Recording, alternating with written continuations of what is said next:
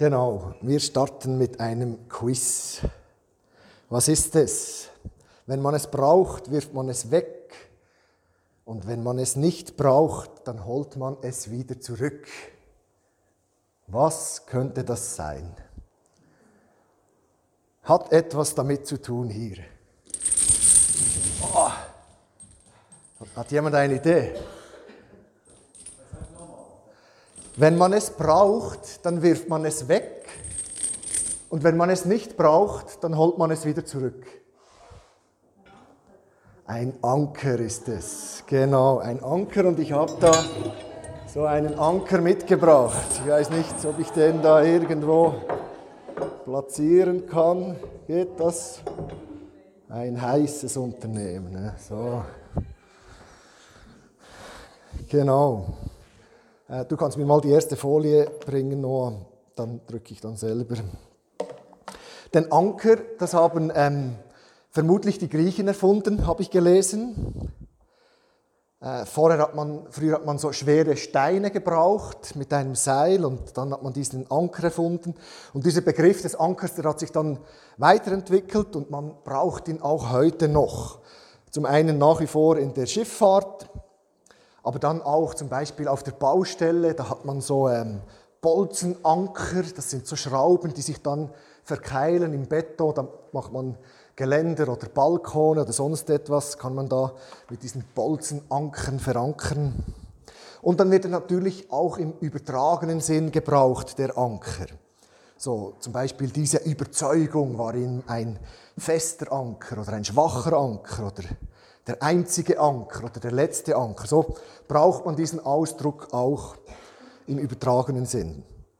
Der Anker ist eigentlich ein Bild für etwas ähm, Stabiles, etwas Sicheres, etwas, das, das Halt gibt, wo, wo eben ein Schiff, ein, ein Riesenschiff nicht einfach so dahin treibt, sondern sich verankern kann, damit es nicht irgendwo in der Brandung zerschellt.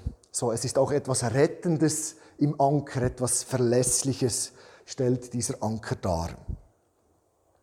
Und das Thema dieser kurzen Serie, eigentlich hat es schon begonnen mit äh, Meinrad Schicker im Bernsaal. Äh, ich habe eine kleine Serie daraus gemacht, verankert in Hoffnung. Und heute mit dem Fokus auf die Gemeinde, so die Gemeinde Hoffnung für die Welt. Ich weiß nicht, was dir durch den Kopf gegangen ist, als du das gehört hast, diesen Titel gelesen hast, ob du gesagt hast, ja, da bin ich einverstanden, oder ob du gesagt hast, nein, also die Gemeinde ist nicht die Hoffnung. Jesus ist doch die Hoffnung, es kann nicht die Gemeinde sein. Oder ob du einfach gespannt bist, was du zu hören bekommst heute. Mir ist es so ein bisschen beim Vorbereiten, je weiter diese Vorbereitung fortgeschritten ist, war ich unglücklich mit dem Titel die Gemeinde Hoffnung für die Welt. Ich, ich glaube zwar, dass sie wirklich Hoffnung für die Welt ist und darauf komme ich auch zu sprechen, aber ich möchte eigentlich der Predigt heute fast lieber sagen, äh, Ankerplätze von Jesus, Ankerplätze Gottes. Es gibt so Ankerplätze, wo, wo Gott sich verankert. Und, und das ist gut, wenn wir die kennen. Ich habe so drei Ankerplätze heute Morgen, über die ich euch erzählen möchte. Und das, das machen wir so in Form von einer Reise, also wie auf einem Schiff. Darum den Anker, den können wir jetzt lichten und wir machen uns dann auf den Weg an diese Plätze, an Orte der Hoffnung. Eine davon, das habe ich schon gesagt, ist die Gemeinde. Die erste Etappe, die bringt uns ähm, in den Hebräerbrief. Und dort ganz zu Beginn lesen wir schon diesen, äh, diese ersten Verse in der Vergangenheit hat Gott in vielfältigster Weise durch die Propheten zu unseren Vorfahren gesprochen. Aber jetzt, am Ende der Zeit, hat er zu uns gesprochen durch den Sohn. Und dann wird dieser Sohn beschrieben in den nächsten Versen. Es ist einfach schön, das zu lesen. Ich war überwältigt. Eigentlich gehört dieser Text gar nicht zu meiner Predigt, aber ich habe ihn mitgenommen, weil er so schön ist und weil er doch zentral ist für unseren Glauben. Dieser erste Ankerplatz, da geht es um Jesus selbst. Und da wird er beschrieben, ihn hat Gott dazu bestimmt, dass ihm am Ende alles als sein Erbsitz gehören soll. Durch ihn hat er auch am Anfang die Welt geschaffen. Also hey, am Ende wird Jesus sein. Am Anfang war Jesus. Die ganze Herrlichkeit Gottes leuchtet in ihm auf. In ihm hat Gott sein innerstes Wesen sichtbar gemacht. Durch sein machtvolles Wort sichert er den Bestand des Weltalls. In Jesus können wir sehen, wie Gott ist. Wenn wir wissen wollen, wie Gott ist, müssen wir auf Jesus schauen. Wie hat er gehandelt, als er auf der Erde war? Was hat er gesprochen? Was hat er gemacht? Ein Teil davon steht hier noch. Nachdem er sein Leben zum Opfer gebracht hat, um uns von unseren Sünden zu reinigen, hat er sich im Himmel an die rechte Seite der göttlichen Majestät gesetzt. Also ist auch gekommen, um uns rein zu machen von unseren Sünden. Das ist ein Teil davon. Wenn wir dann im Hebräerbrief weiterlesen, dann merkt man, es geht von Anfang an im Hebräerbrief einfach um Jesus. Wo Gott sagt, ich habe viel zu euch gesprochen, aber jetzt, jetzt am Schluss noch einmal, durch meinen Sohn spreche ich zu euch. Und man kann den Hebräerbrief dann so in, in vier Teile aufteilen und es geht immer wieder um dasselbe. Es geht darum, aufzuzeigen, dass Jesus über alles erhaben ist und alles andere übertrifft. Im ersten Teil geht es um Jesus und die Engel. Dass zuerst Offenbarung durch die Engel gekommen ist am Berg Sinai zu Mose, aber Jesus ist größer als diese Offenbarung. Dann Jesus ist größer als Mose und das verheißene Land, das ist der zweite Teil. Dann Jesus ist größer als die Priester Israels und schlussendlich, Jesus ist größer als die Opfer und als der erste, der alte Bund. Und damit will uns dieser Brief zeigen, dass all unser Vertrauen, all unsere Hingabe, wir sollen die auf Jesus setzen, weil er alles übertrifft. Und jeder dieser Abschnitte im Hebräerbrief, dieser vier Abschnitte, enthält auch ähm, Herausforderungen oder man könnte sogar sagen Warnungen. Warnungen, Herausforderungen, Jesus treu zu bleiben, auch in Schwierigkeiten. Bei den Hebräern ging es vor allem auch um Verfolgung. Aber wir kennen das nicht so, aber in unseren Schwierigkeiten sollen wir Jesus treu bleiben. Und darum brauchen auch wir in unserem Leben und in unseren Lebensstürmen besonders einen guten Anker. Wenn das Wasser so flach ist und eine leichte Brise ist, ich bin ein paar Mal segeln gegangen, nur da auf dem Thunersee, dann ist das sehr schön, so zu segeln mit so einem kleinen Segelboot in der Schule. Wenn dann aber Wind aufkommt und Stürme gehen, dann bist du dann froh, wenn du weißt, was du machst oder eben so einen Anker dabei hast. Auch die Griechen wussten schon, dass man in seinem Leben so einen Anker braucht. Und man sagt, dieser Satz sei von Pythagoras, der hat gesagt, der Reichtum ist ein schwacher Anker. Ein noch schwächerer ist der Ruhm.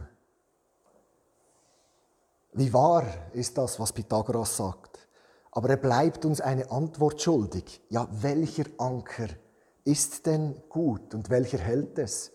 Wenn es nicht Reichtum ist, wenn es nicht Ruhm ist, was könnte es sonst sein, das uns diese Welt zu bieten hat? Und dann lesen wir im Hebräerbrief im Kapitel 6 diese Verse, dass Gott treu ist und nicht lügt. Und er, Gott, wollte uns eine doppelte Sicherheit geben. Durch eine Zusage, eine Zusage, die er Abraham gegeben hat, die aber auch für uns gilt, und durch einen Eid, den er abgelegt hat. Und Gott lügt nicht und darum ist auf beides Verlass. Und das soll uns einen Ansporn geben, dass wir unsere Zuversicht nicht preisgeben, auch in schwierigen Situationen nicht. Und dass wir an dieser Hoffnung festhalten, die er uns zugesagt hat. Und dann steht da in diesem Vers 19, diese Hoffnung, dass Gott nicht lügt und dass er treu ist, ist für uns wie ein sicherer und fester Anker, der hineinreicht bis in das Heiligtum in das Allerheiligste hinter den Vorhang im himmlischen Tempel. Und dorthin ist Jesus uns vorausgegangen. Also da steht, Gott lügt nicht und er ist treu und wir dürfen auf ihn hoffen und sollen das tun. Das ist unsere christliche Hoffnung. Es ist immer, ich habe diese Woche noch zwei Gespräche gehabt, auch mit Leuten, wo ich gemerkt habe, manchmal ist es so hoffnungslos und wir wissen nicht, was hingeht. Aber in meinem Leben läuft so vieles gut.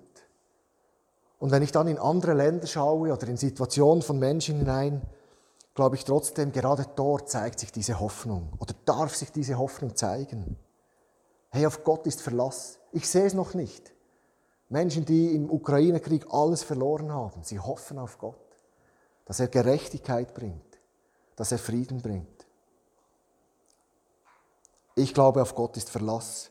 Und es ist darum Verlass, weil dieser Anker, diese Hoffnung nicht gegründet ist in dieser Welt. Und das ist entscheidend, was hier im Hebräerbrief steht. Der Ankergrund hat seinen, der Anker hat seinen Grund nicht in dieser Welt, sondern in Gottes Welt, im Himmel. Er reicht, so heißt es da in diesen Versen, in das Innere, hinter den Vorhang, in das Allerheiligste, in den Tempel. Im Tempel im Alten Testament, das war der Ort, wo Gott für sein Volk gegenwärtig war. Und da steht, Jesus ist uns in diesen himmlischen Tempel vorausgegangen. Er ist es, der uns festhält. Er selbst ist dieser Anker. Er ist unsere Hoffnung und in ihm sollen wir verankert sein. Und ich sage euch, Gottes Verlässlichkeit ist stärker als unsere Treue. Wir wollen oft treu sein und viele sind es auch und sind stark treu. Gottes Treue ist noch besser. Sie ist verlässlicher als unsere Treue. Selbst wenn wir untreu sind, steht im Römerbrief, bleibt Gott doch treu. Ich finde das gewaltig. Selbst dort, wo wir abhängen sagen, jetzt mag ich nicht mehr, bleibt Gott treu. Also unsere Hoffnung ist nicht in dieser Welt verankert, sondern in Jesus Christus. Und das ist eine ganz, ganz große Entscheidung. Und darum ermahnt uns dieser Hebräerbrief auch an diversen Stellen immer wieder, bleibt, bleibt unter dem Einflussbereich von Jesus. Das ist mal so die erste Etappe, der erste Ankerplatz sozusagen. Ich würde auch fast sagen, es ist der Heimathafen, das Allerheiligste im himmlischen Tempel. Und das ist auch wichtig für die zwei nächsten Ankerplätze, die noch kommen. Wer bei Jesus Christus in seinem Einflussbereich, Einflussbereich sein und bleiben will, der muss wissen, wo Jesus sich aufhält. Als er auf dieser Erde war, in dieser kurzen Zeit, da hatte er keine feste Adresse. Er war ein Wanderprediger. Also wenn man bei Jesus sein wollte, musste man ihm hinterher spazieren. Nachfolgen nannte man das. Und dieser Ausdruck hat auch heute für uns noch Bedeutung. Christsein heißt Jesus nachfolgen. Aber wo hält sich Jesus heute auf? Im Heiligtum, das haben wir jetzt gerade gehört. Aber nun, das ist so eine Sache mit diesem Heiligtum. Können wir denn dorthin gehen? Ja, auf jeden Fall können wir das. Der Weg ist frei. Wir haben Zugang dorthin. Jederzeit Zugang. Im Gebet, im Geist, aber manchmal, ich weiß nicht, ob das euch auch so geht, manchmal ist es mir lieber, auch physisch mit meinem Körper an einen Ort gehen zu können. Und darum hat uns Jesus eine zweite Adresse hinterlassen, wo er sich finden lässt. Wisst ihr, wie seine aktuelle Anschrift lautet? Ich kann es mir nicht verkneifen. Bewegung plus Wort. Nein, auch. Seine aktuelle Anschrift lautet, wo zwei oder drei versammelt sind in meinem Namen, da bin ich mitten unter euch. Das ist hier auch so, ja. Darum ist er auch hier. Wenn Menschen sich im Namen von Jesus versammeln, dann nennt man das Gemeinde oder Kirche. Ich muss zugeben, die, die Begriffe sind oft ein bisschen belastet. Ich brauche je länger, je mehr wieder Kirche, weil Gemeinde, wenn ich mit Freunden spreche, die nicht in die Kirche gehen, dann sagen sie, ah, du meinst die politische Gemeinde. So, darum auch jetzt in dieser Predigt, manchmal sage ich Gemeinde, manchmal sage ich Kirche, ich meine immer dasselbe. Dort, wo sich Menschen im Namen von Jesus versammeln, ist Kirche, ist Gemeinde. Und bei Jesus bleiben heißt daher in einer christlichen Kirche mitleben. Hier im Zusammensein mit anderen Christen bekommt der Glaube eine konkrete Gestalt. Er wird sichtbar. Und ich, ich bin einfach fest davon überzeugt, jedes Mal, wenn ich hier am Morgen bin, bete, nicht nur hier, dort, wo zwei oder drei sich versammeln, glaube ich, dass Gottes Kraft fließt. Heute Morgen, hier und jetzt. Sein Atem belebt uns wieder neu. Ich glaube, dass Gott euch heute Morgen anhauchen will, mit seinem Atem beleben will. Ich glaube, dass Gottes Kraft in jeden von euch fließt heute Morgen.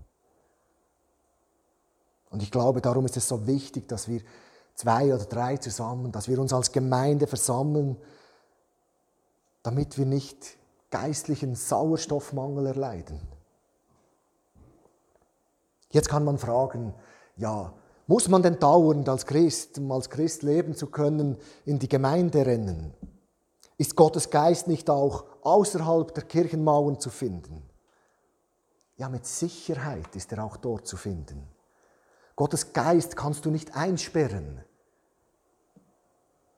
Aber seltsamerweise scheint sich der Heilige Geist in seiner Freiheit, in seiner absoluten Freiheit, die er hat, immer wieder selbst zu binden. Und zwar an die Verkündigung des Evangeliums. An den Ort, wo über Gott gesprochen wird, wo über Jesus gesprochen wird, wo Menschen im Namen von Jesus sich versammeln. Dort, dort will der Heilige Geist sein, ruhen und wirken.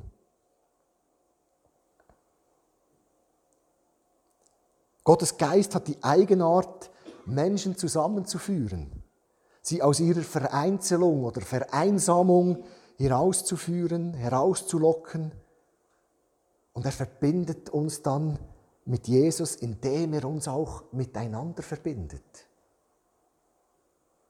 Und diese Gemeinschaft, die nennt das Neue Testament dann den Leib Christi. Und das ist so schön, dieser Ausdruck, es wird eben sichtbar, es ist ein Leib. Er hat Arme, Füße, Ohre, Ohren, Haare. Er kann sich bewegen, er ist sichtbar auch für andere Leute.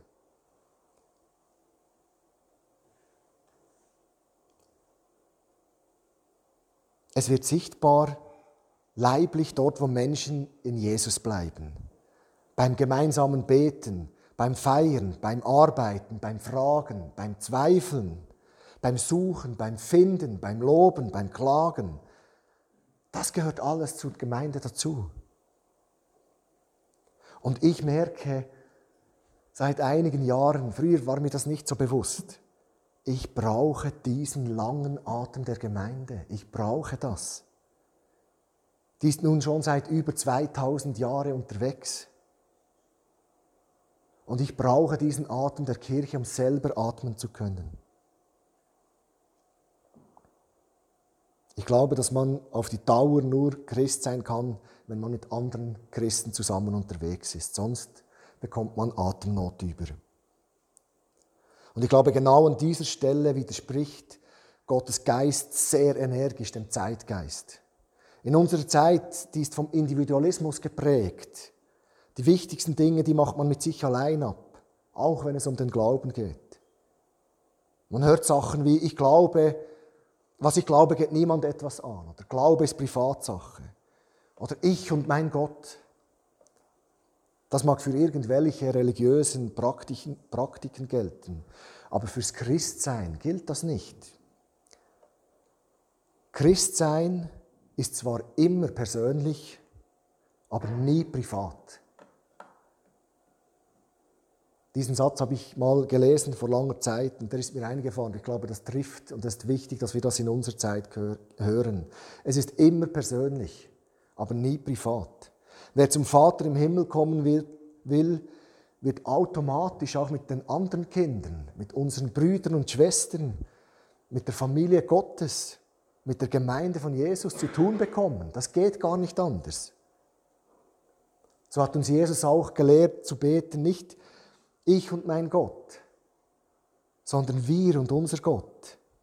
Nicht mein Vater im Himmel, sondern unser Vater im Himmel.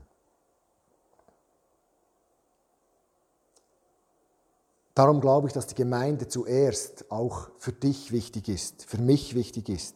Sie ist tragfähig, weil Jesus gegenwärtig ist, heute Morgen gegenwärtig ist. Und natürlich nicht nur am Sonntagmorgen, aber auch, sondern eben dort, wo zwei oder drei in seinem Namen zusammen sind. Und ein kleiner Teaser für das nächste Semester als Kernteam. Wir sind daran, das nächste Semester darauf auszulegen, das Ganze, was wir hier machen, auch in klein zu machen. Also wir wollen Kleingruppen fördern und, und starten, weil wir davon überzeugt sind, dass gerade in den kleinen Gruppen Entscheidendes passiert, wo zwei oder drei sich versammeln. Und da sind wir einfach gespannt, was Gott tun wird und wie er uns da führen wird. Aber mehr dazu dann nächstes Jahr. Ja, die Gemeinde, sie ist wunderschön, aber ehrlich gesagt, sie hat manchmal auch ein paar Schönheitsfehler. Keine christliche Gemeinde ist das Paradies auf Erden. Schön wäre es, wenn es so wäre. Es menschelt gewaltig in der Kirche. Es sind fehlerhafte Menschen. Wir sind alles fehlerhafte Menschen, die zusammen unterwegs sind. Die Bibel spricht oft von Gemeinschaft der Heiligen. Und ich denke, manchmal besteht diese Gemeinschaft der Heiligen aus lauter Engel mit Schönheitsfehlern. Die Gemeinschaft der Heiligen ist auch eine Gemeinschaft von Sündern. Das müssen wir uns bewusst sein.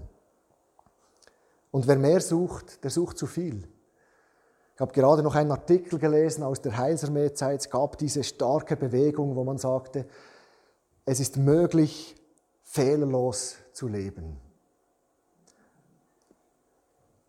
Ich glaube, unser Ziel soll es sein, fehlerlos zu leben.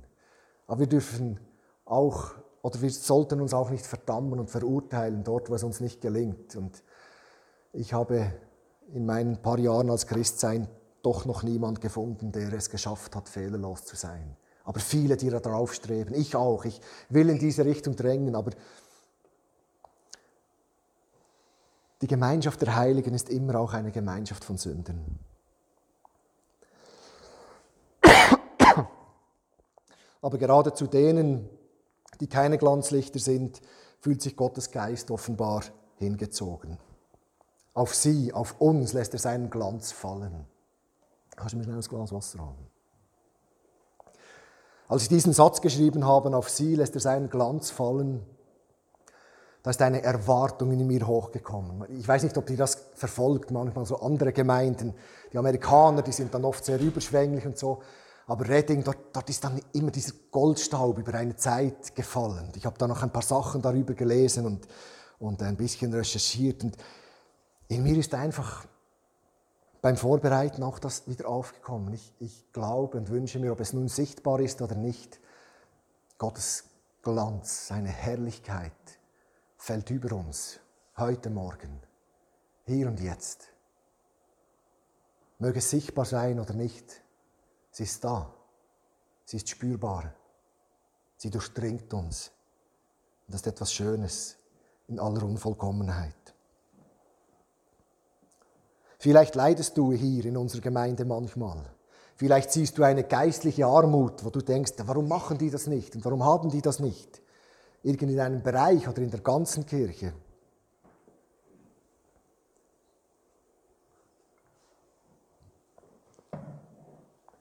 Und ich kann dich trösten, Gott leidet oft mit. Gott leidet oft an unserer geistlichen Armut oder Bereichen, die uns nicht gelingen. Aber trotzdem hält Gott der Gemeinde die Treue, auch der Bewegung plus Wort. Jesus hat seine Zusage nicht zurückgezogen, wo zwei oder drei in meinem Namen zusammenkommen.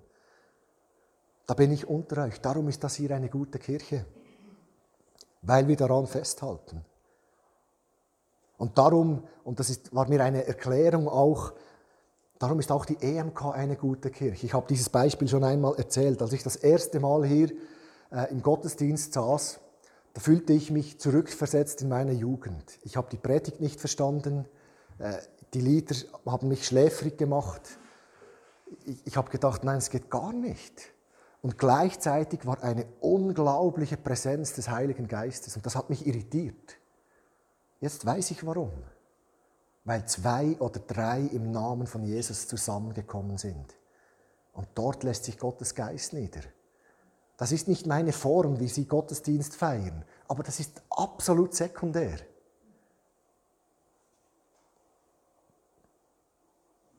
Also, wenn dir das Atmen hier manchmal schwer fällt, also in der EMK, da fällt mir das Atmen schwer, wenn ich in einem Gottesdienst sitze. Aber dann such das Gespräch, wenn es dir bei uns so geht, weil das kann auch sein, wir machen es nicht in allen Bereichen besser. Wenn dir das Atmen hier schwerfällt, dann such das Gespräch mit anderen oder mit der Leitung. Vielleicht gibt es einen Bereich, den man renovieren sollte. Wir haben jetzt ganz praktisch renoviert hier, aber manchmal gibt es auch geistige Bereiche, die man renovieren sollte. Und manchmal lassen sich die Fenster nicht so gut öffnen. Da muss man ein bisschen ruckeln, wenn sie klemmen, ein bisschen nachhelfen, dann geht es dann schon auf.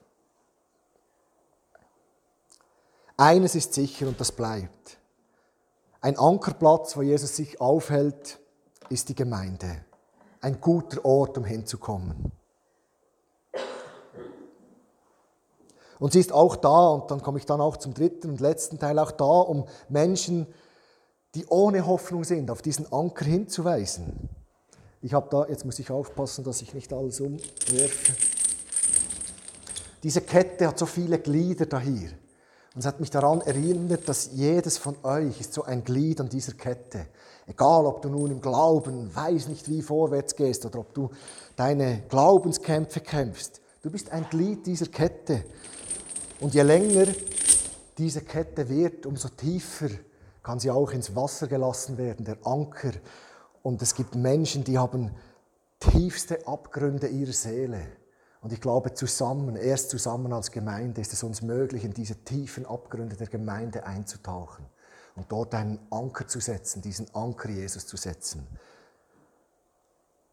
Und das würde jetzt den Rahmen hier auch sprengen, aber darum wirbt Paulus immer wieder dafür und sagt, jeder von euch ist begabt. Nicht jeder kann dasselbe. Ich bin ergänzungsbedürftig. Es gelingt mir nicht alles, wenn nicht du da bist mit deinem Gabendienst. Erst das verlängert die Kette. So, Jesus hat noch einen dritten Wohnsitz, einen nicht besonders attraktiven, er liegt in einer unattraktiven Wohngegend. Es ist der arme Leutestall von Bethlehem oder das Lepratal von Jericho, die Brücke, unter dem die Obdachlosen schlafen die Slums von Kalkutta oder Sao Paulo, aber auch das Asylzentrum von Enkistein, das Bänkle am Bahnhof Worpdorf. Das ist die Nachbarswohnung, wo du manchmal Schreie hörst. Es ist das Bänkle am Waldrand, wo eine einsame Person sitzt und du jedes Mal daran vorbeiläufst. Auch da ist Gott zu Hause. Inkognito sozusagen mit einem anderen Namen. Und Jesus ist oft dort zu finden, wo wir ihn überhaupt nicht vermuten. Er will uns an Orten begegnen, wo wir nicht mit ihm rechnen. Im großen Spital dieser Welt hält er sich auf, nicht nur in unseren feierlichen Gottesdiensten, im Rotlichtmilieu, nicht nur im, im Kerzenschein, im Schrei von vergasten Juden, nicht nur in unserem Lobpreis, mitten in der Nacht des zerrissenen Lebens und nicht nur in unserem frommen Abendgebet. Wir verpassen Jesus gründlich, wenn wir nicht auch diesen Wohnsitz von Jesus aufsuchen. Dort, wo das Leben der Menschen auf dem Spiel steht.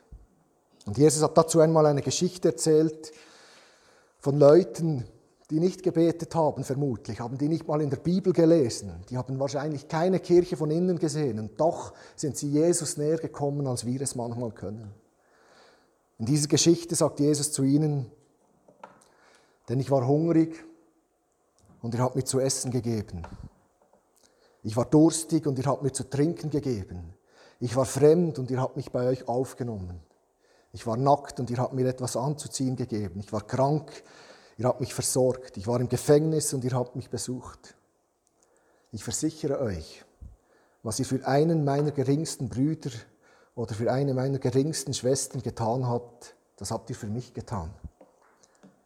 Es ist seltsam für mich, manchmal auch irritierend, dass man bei Jesus bleiben kann und es gar nicht weiß. Und ich glaube, wir werden noch staunen im Himmel darüber, wer alles zu Jesus gehört. Unsere Aufgabe, und ich komme zum Schluss, unsere Aufgabe als Kinder Gottes, als Familie Gottes, als Kirche vor Ort, hier in Worb, ist es den Menschen unseren Glauben, unsere Hoffnung mitzuteilen. Hunger ist nicht nur ein körperliches Phänomen. Wir haben nicht viele Leute, die Hunger haben hier. Aber es gibt auch einen spirituellen Hunger. Und ich habe gerade eine empirische Studie gelesen von einem ähm, Theologen an der Uni Bern, der gesagt hat, der spirituelle Hunger hat nicht, nicht um nichts abgenommen. Die Zugehörigkeit zu Kirchen und Gemeinden nimmt ab. Aber der spirituelle Hunger ist riesig. Oft versteckt oder unbewusst suchen Menschen Halt in ihrem Leben und für ihr Leben. Und wir kennen diese Ankerplätze, den Ort im Innersten hinter dem Vorhang des heiligen Tempels. Wir kennen die Gemeinde, ein Ort, wo du nicht mehr einsam bist und wo diese Hoffnung präsent ist und uns durchdringt.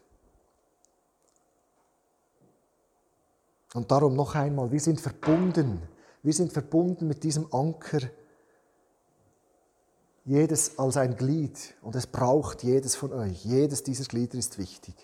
Damit der Anker auch auf Herzensgründe kommt, die tief sind und die wir noch nicht kennen. Und darum, dieser dritte Ankerplatz ist nicht so leicht oder nicht direkt zu erkennen. Ich habe mir überlegt, wie sage ich dem? Ich glaube, er ist dort, wo wir das tun, was Jesus uns aufträgt. In Worten, Werken und Wundern. Das ist der letzte Ankerplatz. In Worten, Werken und Wundern. Ich habe schon oft darüber geredet. Ich glaube, manchmal sagt Jesus, dass wir sprechen sollen. Über unsere Hoffnung, über Jesus unseren Mund brauchen, diesen Namen aussprechen. Manchmal möchte aber Jesus, dass wir einfach etwas tun. Eine Handreichung, ein Einkauf, ein Kind hüten, ein ein Gespräch, wo, wo wir einfach hinhören und nichts sagen. Und manchmal ist es daran, für Menschen zu beten, damit zu rechnen, dass Wunder passieren und Gottes Gegenwart einfach durchbricht. Man könnte auch sagen, der erste Ankerplatz, der ist im Himmel. Und das ist gut so. Dort ist der der Heimathafen. Dort ist es verankert. Es ist nicht weltlich, es ist nicht vergänglich, es ist ein Ankerplatz, der ewig bestehen wird. Der zweite Ankerplatz ist irgendwo zwischen Himmel und Herde. Das hoffe ich, dass wir das als Gemeinde sind. Den Kopf im Himmel, ausgerichtet nach Gott, aber die Füße auf der Erde, damit wir tun können, was Gott uns aufträgt. Und der dritte Ankerplatz, er ist mitten in dieser Welt. Und wir tragen diese Hoffnung in uns, und zwar nicht alleine, sondern als Familie, als Gemeinde. Und ich freue mich mit euch, weiter den Himmel zu bestürmen und Himmlisches auf die Erde zu bringen, sagt Erich immer so schön, Himmlisches auf die Erde zu bringen, durchzubrechen und es hinunterzuziehen. Das möchten wir auch in Zukunft tun. Und ich freue mich mit euch, in dieser Gemeinde sein zu dürfen, Gottes Atem zu spüren, durch euch, in euch, aber auch einfach hier in seiner Gegenwart zu sein. In diesem Sinn wünsche ich euch weiterhin eine gute Schifffahrt. Wir sehen uns in diesem oder jenem Hafen wieder und sind miteinander unterwegs. Amen.